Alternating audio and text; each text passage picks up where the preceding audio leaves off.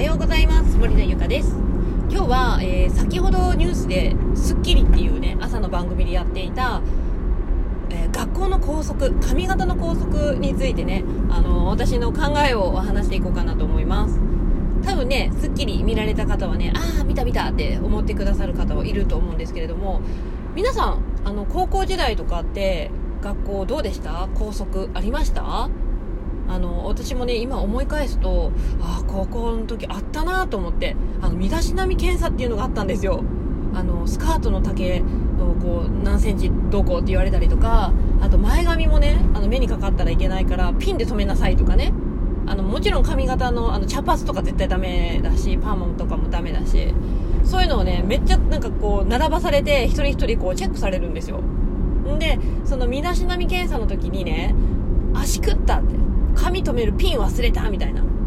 忘れなってなったら友達に、ちょっとごめん、ピン貸してって言って、前髪その時だけピン止めて、で、身だしなみ検査終わったと、なんかのけるっていうね。なんかすっげえくだらねえなって私も当時思ってはいたんですよ。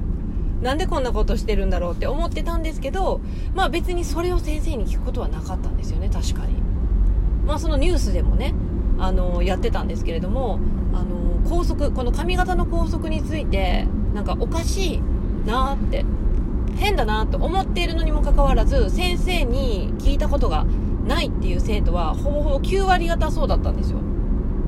で逆になんかあの先生方の方に今の髪型の校則をどう思いますかっていう風なアンケートを取った時に8割近くの先生方が変えていった方がいいっていうアンケート結果が出たそうなんですよ。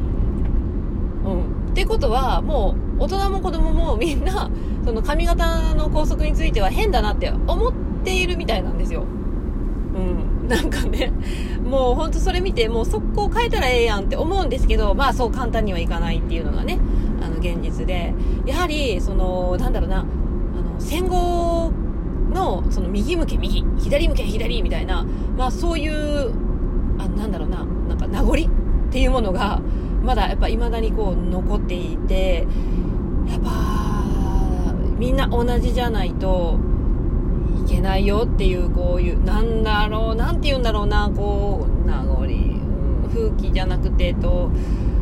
うん、なんかそういうものがやっぱりね根深く残っているからこそなんかね、あの、最近こうやりたいことがね、やりたいのに行動ができないっていう方結構聞くんですけど、本当ね、そういう洗脳的なものがあると思うんですよ。洗脳って言ってしまったちょっと言葉悪いんですけれども、言ったらみんなと同じじゃないといけませんっていう風な環境の中で育つと、やっぱり、あ、なんか違うこと、なんかみんなとちょっと違うことをしたいなとか、新しいこと始めようかなと思っていても、なんか人と違ったら何か言われるんじゃないかっていう恐怖とか不安が出てきたりとか、そういうものがなんかこう、なんだろう、心の奥底にやっぱり残っていて、だからこう行動に移せない一歩を踏み出せないっていう人が多くなってくると思うんですよこれねあのー、堀江貴文さんの動画を見てで堀江さんも言っていたことなんだけれどもあのー、みんな同じ列車に乗って一つのレールで同じ場所に向かっていくっていう教育方針。まあ今はわかんないですよ。今の教育現場はどういう風になっているのかっていうのはわからないんだけど、まあ私たちとか、まあ堀江さんとか、そういうの時代はもう本当に同じ列車に乗せられて、あのー、本当に一つの一本のレールで同じ場所にみんな同じにこう向かわされて。でちょっとその道をレールを外れようものならお前みたいな。外れてるぞこっち戻ってこいみたいな。そういう感じの教育だった。でそういう風に育てられてきたら。そりゃねあの途中でなんか、あ、楽しそうだな、そことか、あ、美味しそうな駅弁発見ってなったとしても、あ、あと何分で発車するから、あ気になるけど、いけないな、ってなっちゃうんですよ。だから、今もね、やりたいこと、見つけたいけど分かりませんって言う人はね、目の前に、ヒュンってこう、やりたいやりたいというか、興味がある、好きなこととかね、興味があるようなことが目の前に来たとしても、キャッチできないんですよ。言うたら降りられないっていうか、そういう人がね多いんです、それなんでかっていうとそういう教育を受けてきたから。なんですよ。私はもったいないってすっごく思っていて本当にそういう何根本的なところから解決していくことによってもっともっとやりたいことを自由にやれるようになっていくと思うんですよね。ということで、まあ、今日はですね、まあ、別にあの教育が悪いとかそういう批判っていうわけではなくあの、まあ、校則がどうこうとかね、まあ、話しましたけれども、まあ、結局何が言いたいかというと、まあ、やりたいことがあったりとか好きなことやりたいなって思っているのになかなか行動できないっていうのはあのそういうあの環境にいたことが原因であのなんだろうやっぱりブロック心のブロックがかかっているっていうケースが多くあるので一回ねやっぱりそういう何にこうブロックがかかっているのかっていうのをしっかり考える